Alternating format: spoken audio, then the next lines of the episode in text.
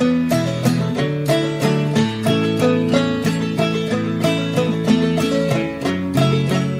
Muito bem, moçada do Papo Agro, tô eu aqui, José Neto, e a gente, como no episódio anterior que a gente conversou sobre robótica, tem também a presença do meu amigo do AgroDepende, que tá aqui para conversar com a gente sobre robótica, continuando o papo que a gente teve com o Dr. Uh, Guilherme de Souza, Dr. Gui. Uh, e se você não ouviu esse episódio primeiro, introdutório, a gente falou lá naquele episódio sobre a história do Dr. Gui, como ele chegou aos Estados Unidos, como, o que ele faz dentro do laboratório dele, e alguns conceitos relacionados à robótica e inteligência artificial que a gente vai aprofundar agora nesse programa. Então, Cassiano, novamente, é sua hora de vender o nosso a Agro Depende aqui no Papo Agro. E antes de mais nada, primeiro Papo Agro, depois Agro Depende. Aí lá no Agro Depende ele diz primeiro Agro Depende, depois Papo Agro. A gente, a gente diverge nessa aí. não, pessoal, quem não conhece ainda, então, procure aí o Agro Depende. A gente tem já basicamente o mesmo tempo, um pouco mais, um pouco menos aí que o Papo Agro também. Trazemos toda semana, então, convidados para falar sobre o agronegócio de uma forma descontraída, sem pauta, onde a gente tem um assunto principal e a gente gosta de conversar e, e trazer cada vez mais uh, os assuntos relacionados ao agronegócio e trazer ele para deixar ele tentar descomplicar, mas também deixar a pulga atrás da orelha. Então, se tu gosta do, do agronegócio em si, procura lá o AgroDepende nas redes sociais, Spotify ou outros agregadores podcast e vamos lá. Tudo bem. Doutor Gui, doutor Guilherme de Souza, doutor Gui, eu queria fazer uma pergunta pessoal e depois a gente volta para os temas que a gente uh, prometeu conversar. É, você veio para cá com a família? Família? Você criou uma família aqui? Como é que é o seu, a sua vida aqui? Você tem muita relação com o Brasil? Seus amigos são mais americanos, mais brasileiros? Como é que é o Dr. Guilherme aqui em Colômbia, no Missouri? Ih, rapaz. Não, eu, eu trabalhei é, é, 13 anos no Brasil, né? No, no Centro de Pesquisa de Energia Elétrica da, da Eletrobras. E então minha família eu formei lá. Eu já estava casado, eu casei muito cedo, em termos assim, para hoje, né? Hoje em dia pessoas estão casando cada vez mais tarde. Eu casei, eu tinha 22 anos, né? tive filho com 24, eu acho. Então, é, minha família, eu tive meus três filhos lá, a gente criou a família lá. Mas é, né, a vontade assim de fazer pesquisa e tal foi apertando, apertando. Então eu acabei resolvendo fazer um PhD aqui e vim com eles para cá. Mas é engraçado, eu comecei a rir ó, também porque eu tinha um amigo que eu trabalhava no CEPEL e que é, falava disso, né? Que ele, é, eu tava para vir para cá e eu ainda não tinha um lugar para morar. E ele brincava dizendo que todo mundo, os neurônios das pessoas, né? Você tem os impulsos que fazem você agir, mas você tem os, os, os neurônios que ele chamava de neurônios de medo que faz você, né? Não agir. Ele falava, não agir. você uhum. vai chegar nos Estados Unidos com mulher, três filhos, papagaio, cachorro, bababá, e você não tem onde morar. tu não tem, neurônio de medo. Que eu ria, não, hoje você falou disso, eu lembrei do, desse amigo, era um, um, bom amigo na época. Ainda sou amigo dele, a gente perdeu o contato, você estava perguntando, né, amizade e tal. A gente perde um pouco os, os, contatos, tem alguns amigos que a gente ainda fala lá e tal, mas é, fica difícil, né? Então você acaba formando. Hoje em dia, meus filhos estão aqui casados, tenho dois filhos casados, quatro netos. Americanos, claro, já estão aqui. É, não, quatro netos. E então é, a vida da gente começa a, né, ficar mais voltada para cá. Hoje em dia, é, minhas amizades e né, minha família, é, ainda tenho pai e mãe lá, meus irmãos e tal, é, mas você acaba ficando mais voltado para cá, né? Aí eu vou te colocar num outro, no, no, no outro saia justa, se você não quiser responder, professor, não precisa responder. Mas sente falta do Brasil ainda? Tem alguma coisa que te, que te dá saudade de ter? Tem alguma coisa que você não tem aqui do Brasil que você de vez em quando quer ter? Como é que é essa sua relação com, com, a, com, a, com a Mãe Terra? É, saudade da comida, né? A comida, a comida faz falta. Um bom brasileiro, né? A gente sempre sente saudade, saudade da comida, né? Os churrasque, as churrascarias aqui não chegam nem perto das churrascarias que a gente tem sei lá, né? Nunca, nunca. Isso que não vieram pro Rio Grande do Sul. Eu, eu... e eu acho que você falou aí, a única. A única não, um monte de coisa veio na minha cabeça, mas a, a coisa que veio mais forte na minha cabeça foi Paquetá. Eu adorava Paquetá. Oh, não sei se vocês conhecem Paquetá, mas Paquetá é uma ilha no, na Baía de Guanabara. Lá na Baía de Guanabara. E, né? e era o meu lugar preferido na vida. Tem, não tem igual. Então. É incomparável. As praias daqui do, do, do, do hemisfério norte não são nem parecidas com as nossas. Eu sempre falo pessoal, você não sabe o que é praia, não. Vai lá no Brasil saber o que, que Não só o que é praia, mas como se usa a praia. Porque eles usam a praia aqui de forma diferente, né? é, né? A praia aqui é pra relaxar e tal. A gente quer festa. não sei se é você, estou falando por mim, tá? Não tô falando pelo doutor. Não, não. Acho que.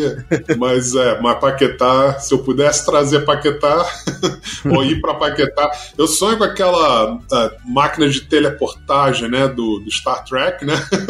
Quem sabe um dia, né? Seria ótimo, né? Você trabalha aqui no fim de semana, você teleporta pro, pra Paquetá. Só apertar um botão.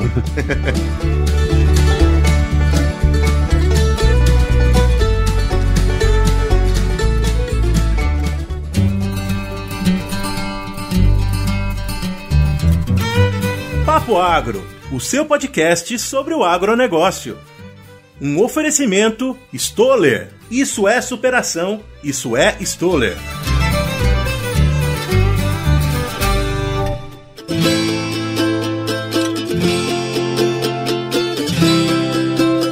Bem, mas vamos, vamos voltar então para a história da robótica. Agora a gente quer dar um foco, dar um enfoque mais no uso das tecnologias para a agricultura. Entre elas, eu quero começar com uma pergunta que um dos nossos co-hosts, que tem um podcast falando de fruticultura, me pediu para fazer para você, professor. Que eu venho falando desde o programa anterior. Uh, então, Tatu da Fruta, um abraço para você, meu amigo. Vou fazer sua pergunta aqui. Professor, como é que é essa história de uma de um robô que colhe as, as frutas pela cor dos frutos? É, me explica qual é o contexto, como é que faz para que essa, essas câmeras que estão ali, porque eu acho que são câmeras, né? Devem ser câmeras que identificam a cor da fruta, uh, possam ser utilizadas e, e, e, que ele mesmo movimente o, o braço mecânico para dizer: não, essa fruta eu quero, essa fruta eu não quero. É, é a gente tocou um pouco nisso, né, no, na outro, no outro podcast, mas é, é o problema é, de localizar os objetos, né, na faz, numa fazenda, num, num, né, num, então eu falei um pouco de como localizar as folhas, né,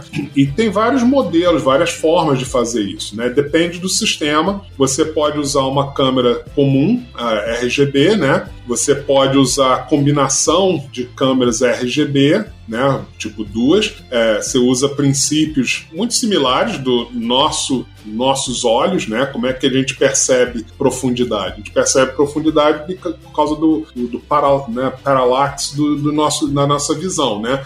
A gente olha, se você botar o, o dedo na frente, na frente do seu, né, do seu nariz, Vou testar aqui. né? Uh, o, o, o, efeito paralaxe, né? De paralaxe é o efeito de você olhar o dedo numa posição com o olho esquerdo e com a posição do olho direito, né? Isso em, em ciência da computação e, e né, robótica, a gente chama isso de disparity. E a, e a disparity, que é a diferença da posição do seu dedo no olho esquerdo para o olho direito, ela é proporcional à profundidade que você está o seu dedo. Então, a mesma coisa você faz com as câmeras. Você bota a câmera duas câmeras RGB, né, e, e pega informação da, da maçã, ou seja lá o que você está tentando coletar, você pode criar uma percepção de profundidade, e uma vez que você tem a profundidade e distância daquele objeto, você pode controlar um robô para aquela profundidade e pegar o objeto. Eu vou, eu vou dar, uma, dar um, um passinho para trás. Eu tô vendo o, o, Cassiano tá aqui, ó, balançando a cabeça aqui na, durante a gravação.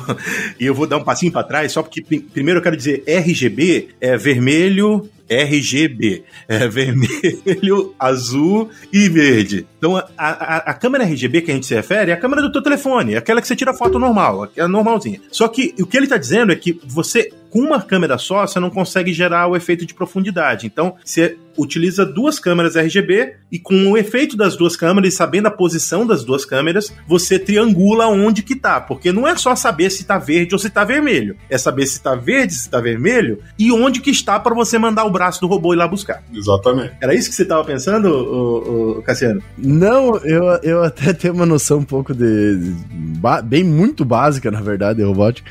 Uh, o que, que eu tava pensando é que é como é fantástica a tal da pesquisa e da ciência de pegar uma interpretação e uma observação que tu tem da visão que a gente tem, como é que ela funciona, jogar para sensores, utilizar esses sensores para usar dentro de uma máquina para ver a questão de profundidade e utilizar isso para fazer junto com a robótica, inteligência artificial, de onde é que tá chegando para pegar com isso e gerar uma ação. É, é isso que eu tava, eu tava loqueando na minha cabeça. É que é fantástico o Brick, né? E isso que a gente tá falando só do RGB, que é duas câmeras, no caso, para ver a questão de profundidade e tudo mais. E a gente não tá nem entrando no, no, no espectro de cores que nós não observamos que, que sensores podem observar, né? É, e, e se você pensar, o, o ser humano tá na área de AI por 50, 100 anos, mas a natureza está na área de AI por milhões de anos. É verdade, é verdade. Então a gente desenvolveu dois olhos exatamente para a gente poder para a gente poder fugir dos predadores, né? Para a gente poder fugir do. A gente precisava saber a distância do predador, né? Então a gente desenvolveu dois olhos por isso. E a gente, como, é, como é, bons copiadores, né? a gente olhou essa, essa evolução da, da natureza e fez a mesma coisa, né? Se você botar duas câmeras, você consegue triangular e achar. Hoje em dia a gente tem outras tecnologias também que fazem, né? Você tem tecnologia, por exemplo, de câmeras que conseguem, funcionam com um princípio similar, é, a ideia é similar, mas a implementação é um pouco diferente, da, de radar. De novo, tipo é, morcego, né? Morcegos emitem som e, e o, o, tempo que o som demora para é, refletir de volta é, corresponde à distância. Então, em termos de é, câmeras, né, é, você usa luz. Em vez de usar som, você usa luz. Então tem câmeras que são chamadas câmeras, é, em português eu não vou saber como é que é, mas é é Time of Flight. Eu acho que é LiDAR, né? TOF, né? Time of Flight, que é o princípio de você emitir uma luz, a luz bate e reflete de volta, o tempo que demora para a luz voar, né? Por isso que é flight, voar do, da câmera para o objeto de volta é, é, tipo som, é a mesma coisa que o som. A diferença que eu falei de implementação é porque luz propaga muito mais rápido do que o som, então você não mede, na verdade, o tempo que demora para voltar, mas a fase da luz que é refletida e essa fase é proporcional. Mas enfim, é a mesma ideia. Então você tem câmeras, então, por exemplo, você tem laser, né? É, então, LiDAR, por exemplo, que é um, um sistema de laser onde você aponta o laser, né? E o tempo de reflexão do laser de volta para a câmera, você mede esse tempo, direta ou indiretamente, e aí você também calcula a distância. Então tem outros uh, sistemas que se usam, além do RGB, da câmera, o José estava falando das câmeras do seu telefone, né, que são uh, a, a RGB, então você tem esse sistema. E em relação à cor, na verdade, a cor é, é, é mais simples, e, e, mas ao mesmo tempo é, tem um, um, certo desafio, porque é, quando você fala em cor, você tem que falar é, né, de, de percepção de cor dependendo da iluminação. Você não, você não tem uma cor absoluta, né?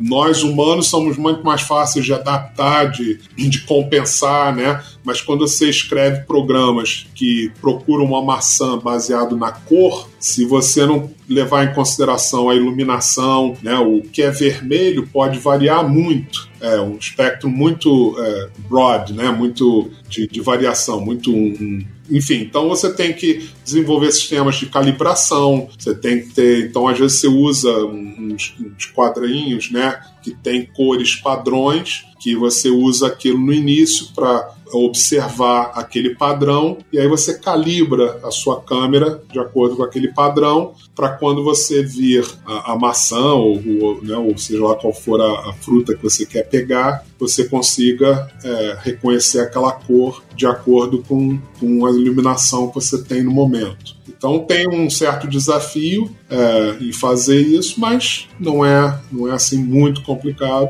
Não é muito complicado. Eu tô, eu tô aqui pra, eu tô aqui para te interromper para dizer o quanto que é complicado, porque aqui a gente estava pensando em dizer assim, que você ia dizer assim, ah, muito fácil, você tem um robô, duas câmeras, olha a, a maçã, a maçã tá vermelha, você colhe, acabou. e, e sabe, tudo que a gente está entendendo aqui, gente, é o quê? É que por é, existem vários níveis de conhecimento e o usuário vai estar tá num nível muito básico de conhecimento. Tudo que você recebe de tecnologia nas mãos de, do operador é muito pouco com quanto que foi pensado e quantos níveis diferentes foram desenvolvidos para que essa tecnologia fosse minimamente aceitável, porque claro, tem erro também. N nenhuma dessas tecnologias que a gente está descrevendo aqui são perfeitas, mas elas são o mais próximo possível que a gente pode com a tecnologia atual para fazer com que a eficiência da colheita, por exemplo, da laranja, da, da, da manga, de qualquer outra fruta, fruta, seja mais eficiente. É isso, é muito complicado. Então não é, não é tão simples, quer dizer, não é tão complicado assim. Não é tão complicado assim para você, Dr. Gui. e, e, daí, só para complementar com uma questão, daí tu traz uma que a gente comentou lá no outro episódio, né, sobre inteligência artificial e robótica. Muitas vezes a gente até tem os, os sensores, o braço mecânico, ou não sei o que que utilizaria para colher essa, essa fruta, né? Mas muitas vezes a gente não tem a inteligência artificial para aqueles sensores observarem que aquela fruta está na cor, na faixa de cor correta para eh, estar madura e ser colhida, conseguir identificar isso para pegar, colocar certinho na cesta com a pressão correta para não estragar a fruta, que tem isso também, ela tem que encostar na fruta, tirar com a pressão correta, colocar na caixa, colocar de uma forma correta que não estraga, para daí ir pro mercado. é, é, super simples, super simples.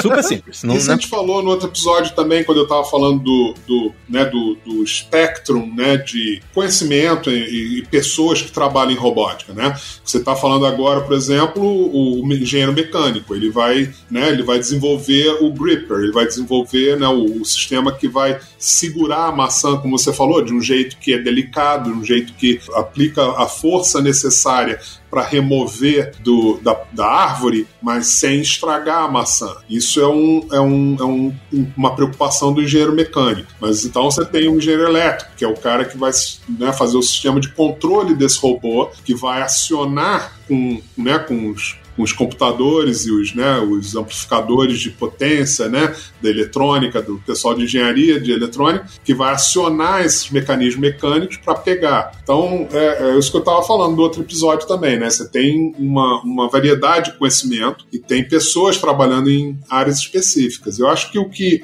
o que mudou bastante, né, que, me, que fez tudo viável, é exatamente essas áreas todas trabalharem é, junto, né, para criar essa solução. E os preços dessas coisas também, né, os preços caindo, e tem muitas dessas coisas que foram já desenvolvidas há muitos anos atrás, mas eram proibitivas, né, o preço era muito proibitivo. Muito bem, muito bem. Eu vou interromper o nosso papo aqui para lembrar você da nossa parceria com o podcast Campo On, o podcast da Stoller do Brasil. Nesse podcast você vai ter uma série de papos relacionados ao agro com especialistas no assunto para tratar de como você pode incrementar a produtividade das lavouras que você produz ou que você trabalha com. Então, vai na sua plataforma de áudio favorita e procure por Campo On, o podcast da Stoller. Até é uma coisa que a gente comentando dessa parte de, uh, de frutas, que é uma coisa muito mais específica, muitas vezes a gente vê algumas vezes uh, colhedoras de tomate, mas aí ali tu já tem uma faixa bem diferente do verde, digamos, o tomate tá verde, que ele joga fora, e o vermelho que fica, né, essas de, de larga escala, vamos dizer assim, que é tomate rasteiro geralmente, que tem até no Brasil, mas uma coisa que me chamou bastante atenção nos últimos tempos é até os tratores autônomos, autônomos, autômatos, é autômatos, tá correto isso aí? Autômatos. Autômatos autômato. É, então. Uh... Autômo. É, vai, vai, continua. Não tem importância, não. O menino já entendeu. É, é que nem o, o, o doutor Gui, ele tava em 95 lá aprendendo o inglês, eu em 95 tava aprendendo português, até hoje não tô entendendo ele direito. Vamos lá.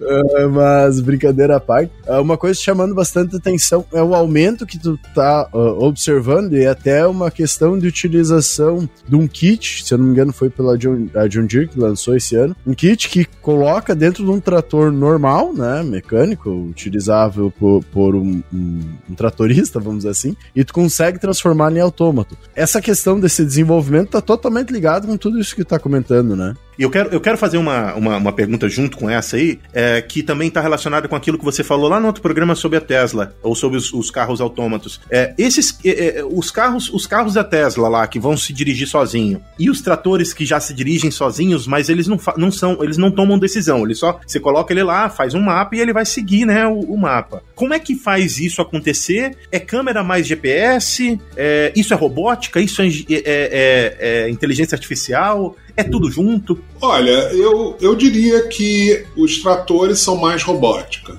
tá? Porque, é, como você falou, os tratores não têm uma decisão, né, em termos assim de é, inteligência, né? Não, eles seguem uma trajetória que você pré-programa. Então, o que você tem que fazer é garantir que ele está naquela trajetória, que é um, um, sistema de controle muito elaborado, muito né, complicado, mas é possível, não é. é mas não, não, não, não tem nada a ver com AI, não tem nada a ver com inteligência artificial. É, é puramente sistemas de controle muito sofisticados, de novo, não estou desmerecendo né, o, o, trabalho de fazer isso, mas é um sistema de controle é, de robótica. É, quando você fala do Tesla, já é diferente. Tesla e o problema hoje em dia que Tesla e todos esses é, sistemas de automação né, de é, driving não está completamente desenvolvido, funcional. Uhum. É, é, é, o fato exatamente dessa como você reage, como você, né,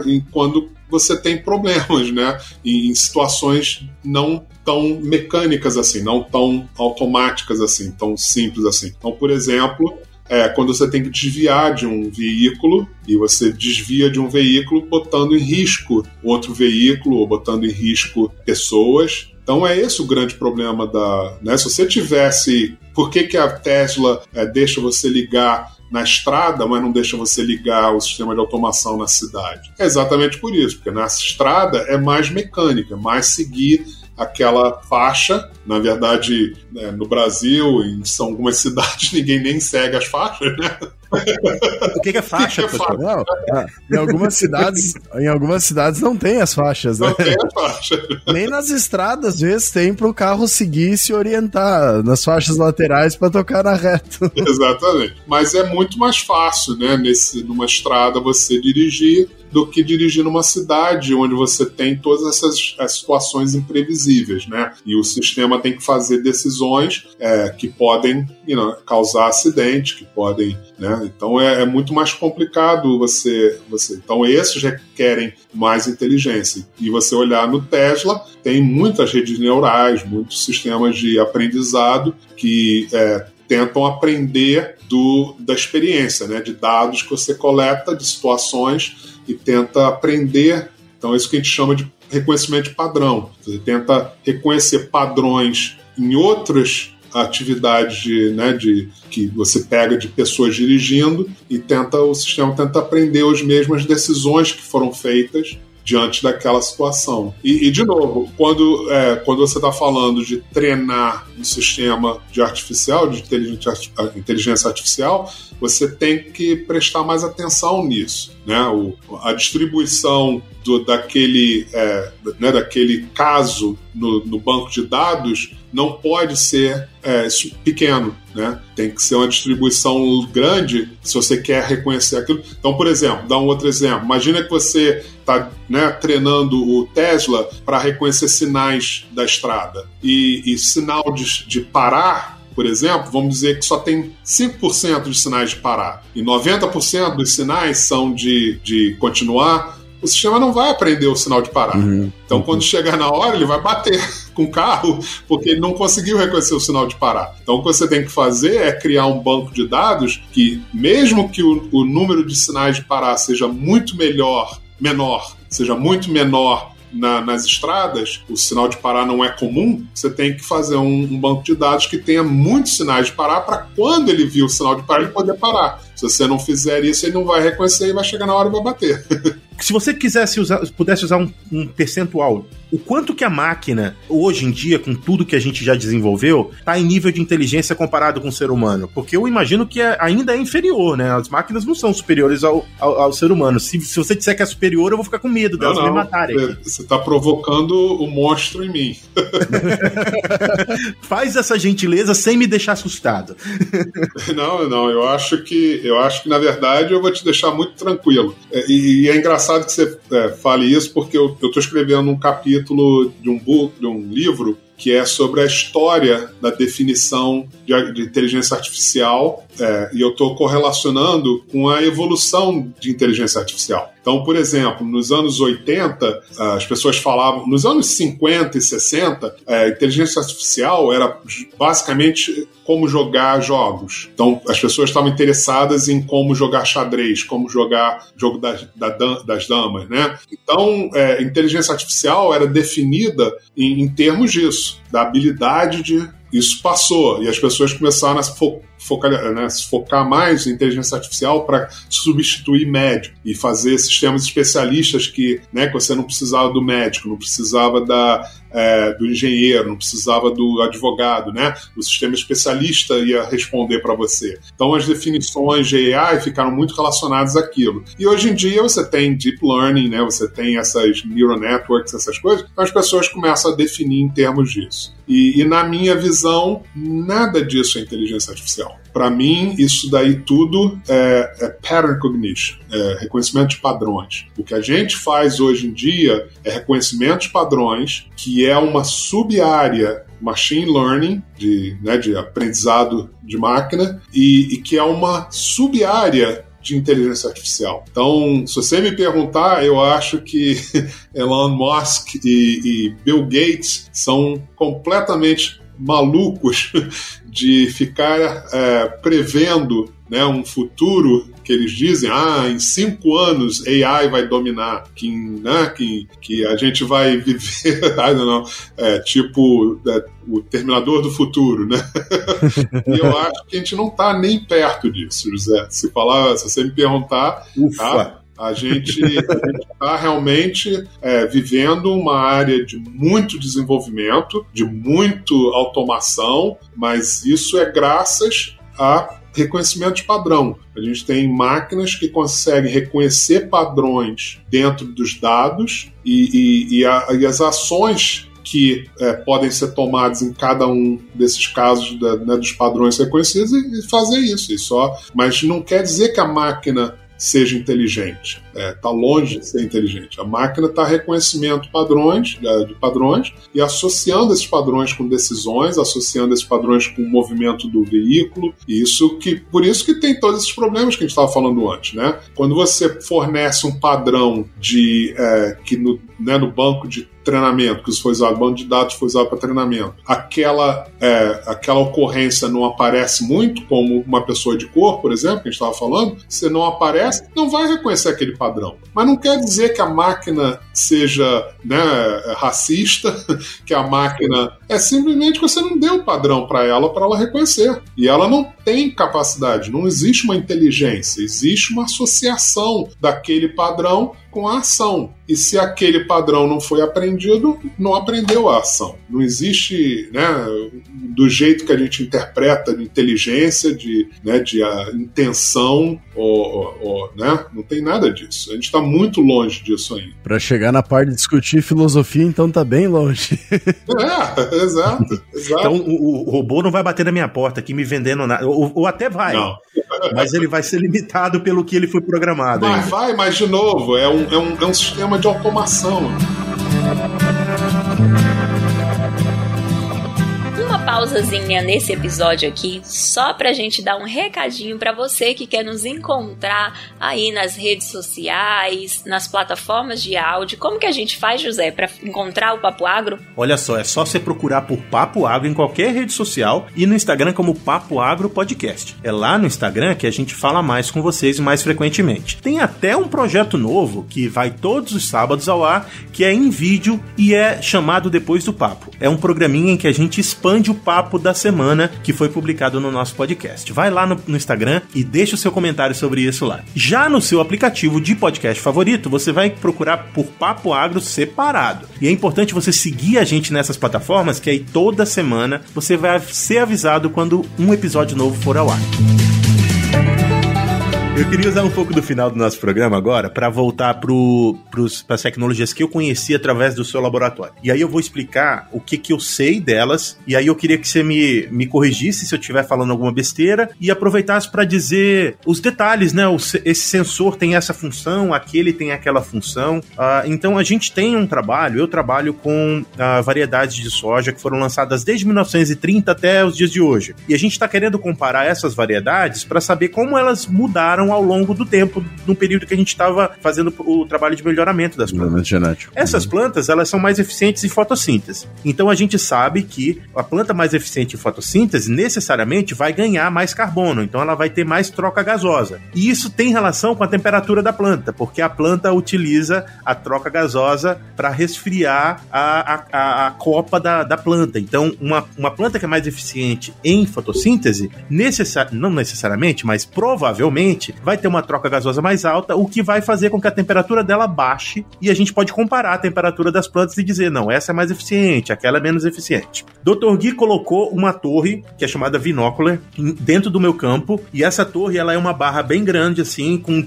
duas câmeras, uh, uma em cada uh, lado da, do, de um eixo que gira, e, essa, e, ela, e ela gira, e ele pode programar essa, esse negócio para girar quantas vezes ele quiser, mas ela estava girando, se eu não me engano, a cada hora ela fazia um, uma, uma girada. Isso fazia com que ele tivesse dados térmicos, porque tinha uma câmera térmica lá, e duas câmeras uh, ah, RGB, né, câmeras comuns, para fazer uh, os dados estereoscópio, que eu acho que chama, que é a parte de, de 3D. E com esses dados, ele é capaz de produzir um modelo 3D que na verdade é 4D, é 3D da, do shape das plantas, né, da forma das plantas, mais a temperatura. E aí a gente pode passar duas horas conversando sobre o que eu posso fazer com esses dados, mas é, é, era isso que ele, que ele nos apresentou. Junto com isso, o Vinobot, que é um robozinho, que depois eu vou mostrar para vocês lá no Papo Agro, no Instagram, que ele coloca no campo, e esse robozinho tem uma câmera e um braço, uh, um braço com uma câmera acoplado, que pode ir lá no mesmo campo, e se ele ver alguma coisa que é interessante através da, da do trabalho de mapeamento do, vino, do, do Vinocular, ele pode ir lá com o bracinho dele, com a câmera dele, e especificamente na,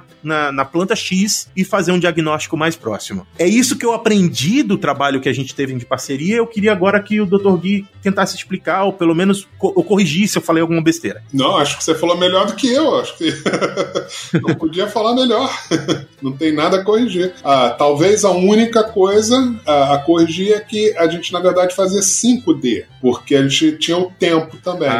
Então, a gente, é, a gente tinha uma visualização, uma, uma ferramenta de visualização que você podia ver como que essas plantas estavam crescendo no tempo. Então, é, você via, a, a, como você falou, a, as características físicas, 3D, né? mais a, superimposição da imagem de, de temperatura né? E sobre o tempo, né? Ao longo do, do tempo. Então você podia ver como as folhas estavam crescendo, se as folhas estavam né, se curvando muito, se curvando pouco. Como você falou, se a planta tem mais é, capacidade de troca de calor, ela vai resistir a temperaturas muito melhor do que a outra planta. E a gente plantava, como você sabe, pequenas áreas né, do, do, do fio, é, famílias diferentes da planta, né? Do, do tipo de milho. Então tinham diferentes tipos de milho né, plantados. E a, e a beleza desse sistema, como você também sabe melhor do que eu, é que no passado você tinha que ter fazendas enormes com essas famílias e o que você fazia é você ia lá, arrancava a planta. Então, por exemplo, semana 1, um, semana 1 um, você ia lá, arrancava uma planta de cada família,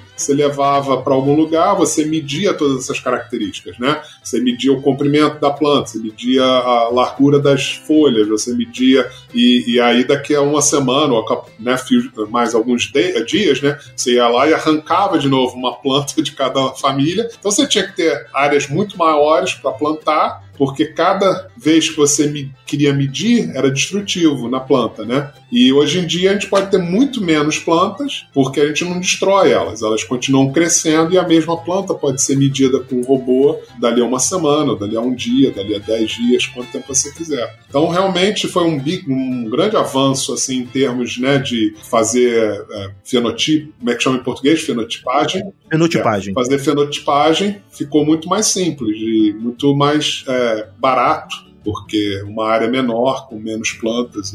Eu queria falar de resolução, e é por isso que talvez é mais importante a gente, no final dessa conversa, tentar extrapolar o que tipo de tecnologia pode surgir ainda, né? Mas a resolução disso é pequena. Tô, nós estamos falando de uma área pequena, monitorada, que é monitorada pela torre e depois pelo robô, mas isso gera dados que podem ser uh, extrapolados para outras áreas muito maiores, porque ao mesmo tempo você tem satélite monitorando, você tem drone voando em cima do campo, então você tem uma resolução maior para esta região pequena e extrapola esses mesmos dados para uma região muito maior a partir dos dados que vêm de outros sensores que estão em outros níveis. De tudo isso que a gente conversou, agora trazendo uma questão fisiológica de plano, então já entra um outro profissional especialista para pegar os dados gerados por uma torre, então com alguns sensores, para mostrar uh, uma questão que provavelmente foi medida por todos esses sensores, que as, as sojas, o milho, enfim, de alto potencial, fazem uma questão fisiológica no campo, que é conseguido medir, e que isso tu consegue fazer em alto, alta escala, vamos dizer,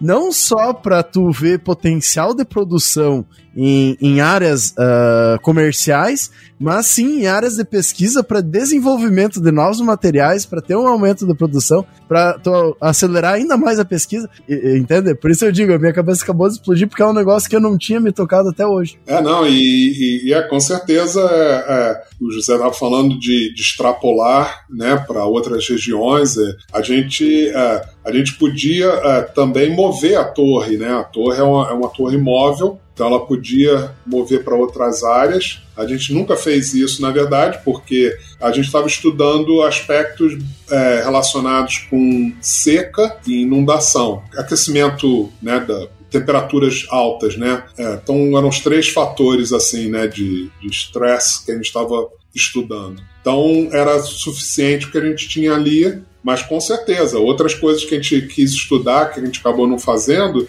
mas, por exemplo, como é que temperatura e umidade varia do, do solo até o topo da, da planta. Porque é, hoje em dia, para se aumentar a produção, você tenta com, né, comprimir né, quanto puder, né? Então começa a ter muita interação entre as plantas, né? Tanto no solo, na, na raiz, né? Porque não, o, o, o sistema de raiz fica muito próximo um do outro, então você começa a ter é, é, plantas roubando nutrientes uma das outras, né? Mas no, na parte da planta mesmo, no ar, você tem problemas de aquecimento, você tem problemas de crise, né? De, de, de aumentar o aquecimento e como é que isso afeta famílias diferentes de planta também. Então a gente viu, por exemplo, muitas famílias que começaram a não crescer tantas folhas embaixo da, do topo, né? Como é que chama? Canopy em português? Copa, obrigado.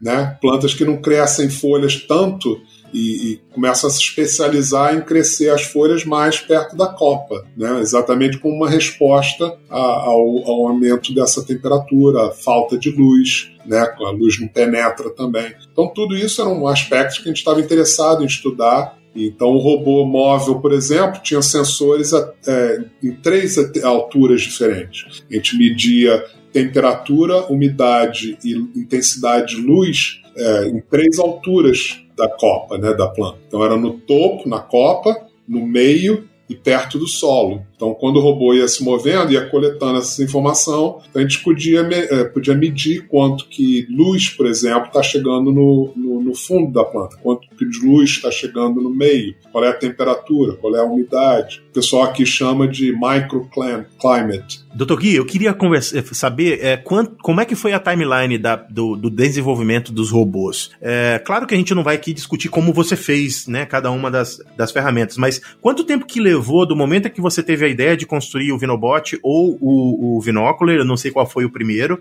até o momento em que você efetivamente conseguiu extrair um dado dele? A, a ideia de fazer um robô assim, ela começou talvez há uns quase 10 anos não, atrás, né? a gente, é, o Felix Fritz e, e eu, a gente discutia essa ideia de botar robôs no campo, né, na fazenda, para analisar né, as plantas e tal. É, mas a gente começou, na verdade, com o, des o, desenvolvimento de três robôs diferentes. A gente queria um robô é, que fosse muito pequeno, e que fosse capaz de passar né, entre as plantas nesse aglomeramento de plantas que a gente precisava né, é, simular. Então a gente tinha três robôs é, dedicados a funções diferentes. Um era para imagem, o outro era para coletar temperatura, umidade, luz, como eu falei, é, e o outro era para, na verdade, coletar tecido das folhas ou medir gás, né, fotossíntese, né? Então a gente estava ah, tentando desenvolver esses três robôs. A gente fez um deles é, com um robô que a gente tinha no laboratório e tal, mas ah, quando a gente ganhou, na verdade, o financiamento para fazer a pesquisa, houve um são cortes no, no financiamento e, e acabou que a gente teve dinheiro para um robô. Então a gente pensou, a gente pode fazer um robô que seja um deles, ou a gente pode fazer um robô que sejam todos os sensores num robô só. Então teria que ser um robô um pouco maior e tal, mas, mas pelo menos é, teria todos os sensores que a gente queria desenvolver. Isso afetou um pouco porque a gente não pôde plantar com a mesma densidade que a gente tinha planejado, porque né, a gente ficou com um robô que era um pouco maior do que a densidade que a gente previa, mas pelo menos a gente pôde fazer o desenvolvimento de todos os sensores, de todos os né, que a gente tinha vontade de fazer e todos os dados que a gente quis coletar, que a gente né, queria coletar. Então começou com esse robô. Isso foi em é, 90 e... Não, isso foi 2000 e o financiamento veio em 2013. Então, é, então mais de 10 anos, na verdade. Quando a gente começou com o desenvolvimento, com a ideia dos três robôs, foi provavelmente 2010, 2009, mas o financiamento a gente uh, só conseguiu, na verdade, em 2013. Então, o projeto começou em 2014, é, foi aprovado em 2013. Em 2014 a gente começou, e aí a gente começou com o, o que a gente chama de Vinobot, que é esse veículo né, que, que vai no chão que, né, que se tornou esse, esse big né, robô com todos os sensores que a gente queria. Tá tudo nele, a gente podia coletar todos os dados. E, e, tinha um outro grupo, na verdade, que era responsável pelo drone. Eles iam voar, né? E, mas na época, em 2014, 2015, os Estados Unidos, né, chamada FAA, é, era muito restritiva em termos de voo de drones, né? Tinha muito impacto ainda de 2001, né, do, do 7, 11 de setembro. Do, do setembro 11, né? Então, é, não podia voar, você tinha que é, a, a é, requisitar uma licença para voar, você tinha que fazer isso a cada 60 dias, não, é, com 60 dias de antecedência. 60 dias de antecedência, você fazer todo o plano para aquele dia. Se você quisesse voar no, no próximo dia, então, com 61 dias, você, né, você tinha que ficar fazendo cada dia, cada plano que você tivesse, 60 dias em antecedência, você tinha que fazer aquilo. Então, era, era, um, era um absurdo, né? E então tinha treinamento, as pessoas tinham que passar por treinamento específico para poder voar. Então, a gente estava esperando isso tudo acontecer. Aí, um dia, eu estava sentado no laboratório com o Felix Fritz, né, e eu olhei para ele e falei tem alguma coisa que a gente pode fazer? A gente não pode ficar esperando esse drone. O drone é que ia voar com a câmera, ia voar com um termômetro, né, e tal, e medir temperatura para comandar o robô. Gente, tem alguma coisa que a gente pode fazer? Aí veio a ideia, vamos fazer uma torre. A gente bota uma torre no, no meio do, né, do campo, é, não precisa registrar nada com FAA, a gente bota a torre lá, tá né, 24 horas, 7 dias por semana. Então veio a ideia, gente, o primeiro desenvolvimento era um, o binóculo era uma, uma coisinha desse tamanho, então a, a distância entre as câmeras eram 40 centímetros. Tamanho da caixa de sapato, assim, mais ou menos o tamanho da caixa de sapato. É, era, foi feito bem artesanalmente, né? Com, e as câmeras eram muito próximas uma das outras. E outra coisa que a gente estava falando no outro segmento, né? Que a visão estéreo te dá profundidade, mas a distância dos seus olhos te dá a, a, acurácia né, da, dessa, dessa profundidade. Então, se você tiver câmeras como a gente tem, os olhos muito próximos, a gente não consegue ver muita distância com muita certeza, né? Então, quando você bota as câmeras mais afastadas, você consegue mais é, precisão, mais informação de profundidade, precisão, exatamente. Então, é, a gente começou a botar como você está descrevendo, né? Que é uma barra de dois metros e as câmeras estão afastadas uma, uma, da, uma da outra é, dois metros. Então, dá uma, um, uma percepção de profundidade muito mais é, precisa, muito mais acurada. É, eu queria até dar, dar, fazer um comentário sobre isso, é que, assim, a gente estava falando de resolução, né? Essa câmera que ela tem esse braço mecânico que, dependendo de como você eleva a torre, ele pode é, monitorar, sei lá, 10 metros quadrados ou ele pode monitorar 50 metros quadrados. Depende de quanto quão alto você deixa a torre. Exato. Ela te dá uma resolução muito alta. Você consegue, se vocês quiserem ver qual é a resolução, você pode ir no site do, do, do laboratório do Dr. Gui. É, depois eu mando o link para vocês aqui no, no, no, Instagram do Papo Agro, aí vocês vão poder ver lá, porque tem uma, um videozinho lá mostrando isso. Mas a resolução é resolução a nível foliar mesmo. Você consegue ver o que está acontecendo na folha a partir desses dados. E o que ele falou sobre acompanhar o crescimento da planta e o, o 3D do crescimento da planta, tá lá. É, é, é, o modelo tá, permite que você faça isso. Como você está olhando com uma resolução muito alta, e se você quiser olhar com uma resolução mais alta ainda, você tem um robozinho que pode ir lá e ver, né, e, e monitorar o que é mais específico ainda, a riqueza de detalhes que você traz com essa abordagem é muito superior ao drone. Por quê? Eu sou piloto de drone, estava voando nos nossos campos quando o Vinóculo estava lá, e eu posso voar duas ou três vezes por dia, porque não, não, não tem uma autonomia para fazer mais do que isso. Enquanto isso, a torre está monitorando 24 horas por dia. Exatamente. Se você quiser monitorar três, quatro vezes por hora, faz. Se você quiser monitorar de 5 em 5 minutos, dá. Então você tem dado da planta de noite, de dia, de madrugada, no frio, no calor, na chuva. Uh, enquanto no drone você tem uma limitação mais, mais ambiental, né? A gente fez durante o eclipse. Aham. Uhum. Em 2000 e 2018, né? 18, eu acho. 18 ou 19. 2018, a gente teve um eclipse aqui é, total e a gente é, preparou o, o sistema para coletar durante o eclipse. Então a gente queria saber, por exemplo, como as plantas reagem, né? E isso é super interessante. Eu achei, eu nunca tinha visto um eclipse antes. Foi é, interessante ver os animais, né? Como é que os animais começam a se comportar como se a noite estivesse se aproximando, né? E cinco minutos depois eles estão voltando de novo e, e, né? Então a gente queria ver como é que as plantas reagem, se as plantas também vão começar, as folhas vão começar né, a cair, se as folhas vão entrar em. Modo noturno? Ciclo noturno, exato. Infelizmente não funcionou pra gente, porque é, o estudante que estava fazendo isso, ele quis ser muito detalhista, né? Então ele testou, testou, testou, ele, ele fez, né, tentou ter certeza de que estava tudo certo, o sistema está pronto, não vai falhar, não vai falhar, e aí ele gastou a bateria. quando, quando, quando Eclipse veio, não tinha sol para alimentar a bateria, o sistema parou. Por isso, essa, essa é muito boa. Ele coletou dados por primeiros olha, 30 segundos, aí o troço parou. Ele foi olhar, a bateria estava. Porque, como você falou, o sistema carregava a bateria durante o dia, né? E durante a noite ele, ele usava a bateria. Sim. Mas porque ele testou, testou, testou, testou, testou, testou, ele acabou não deixando nada.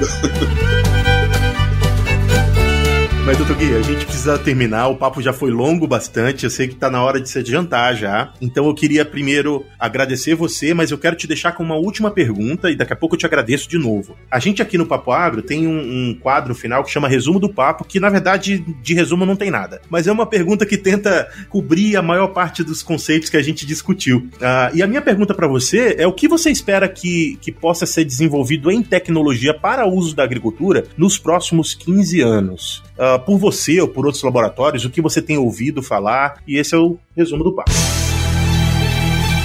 Resumo do papo. Ok, eu vou, eu vou mudar um pouco a pergunta. Vou fazer que nem político, né? Eu vou mudar a pergunta para dar a resposta que eu queria dar. então, beleza. Então, o programa é seu, professor.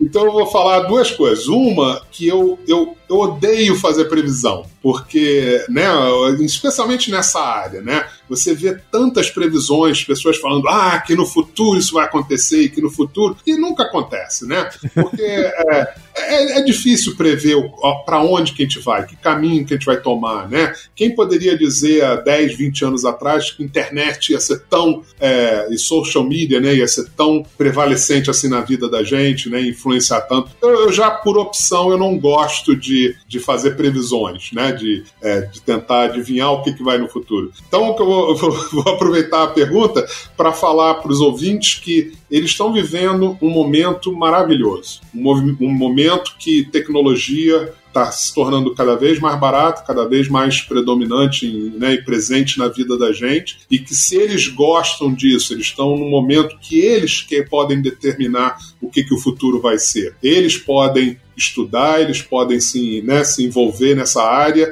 e eles podem decidir o que, que eles querem que o futuro seja e o que, que eles querem que a tecnologia é, faça daqui a 10, 15, 20 anos. E eu espero que essa conversa aqui hoje tenha ajudado um pouquinho para fazer eles curiosos nesse sentido e interessados em, em, em serem os, os, os, fatores de construção do futuro, né? As, o, o, as pessoas que vão construir esse futuro para gente. Se eles não ficaram, eu confesso que eu já era e fiquei mais ainda. Eu quero já, a partir dessa conversa, marcar uma reunião com você para saber o que a gente pode fazer com os dados que a gente já tem e planejar o futuro.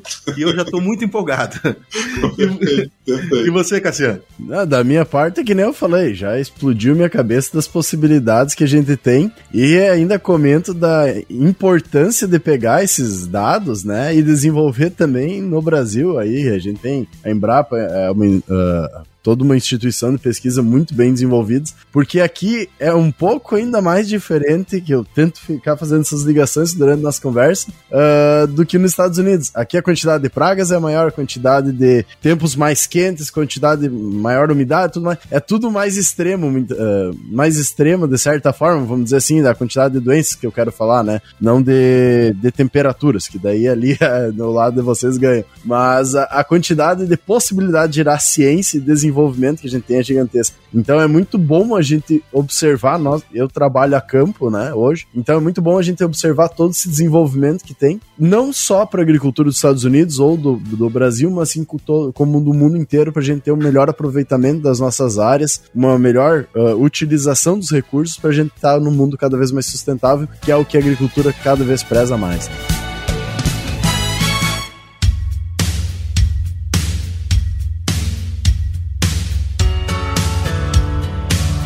Doutor Gui, de novo, brigadão por ter topado conversar com a gente. Obrigado a você, obrigado a vocês dois por terem paciência de me ouvir, os ouvintes por terem paciência de me ouvir.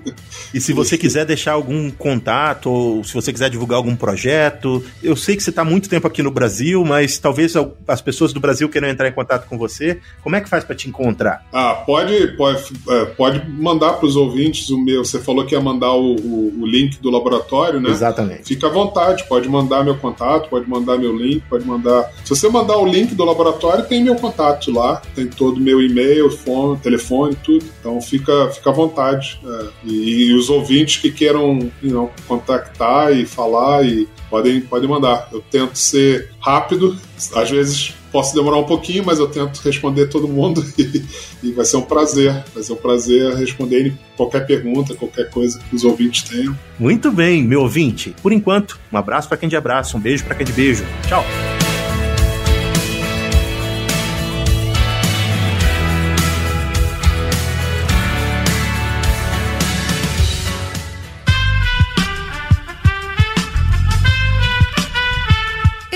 Podcast foi editado por Aerolitos Edição Inteligente.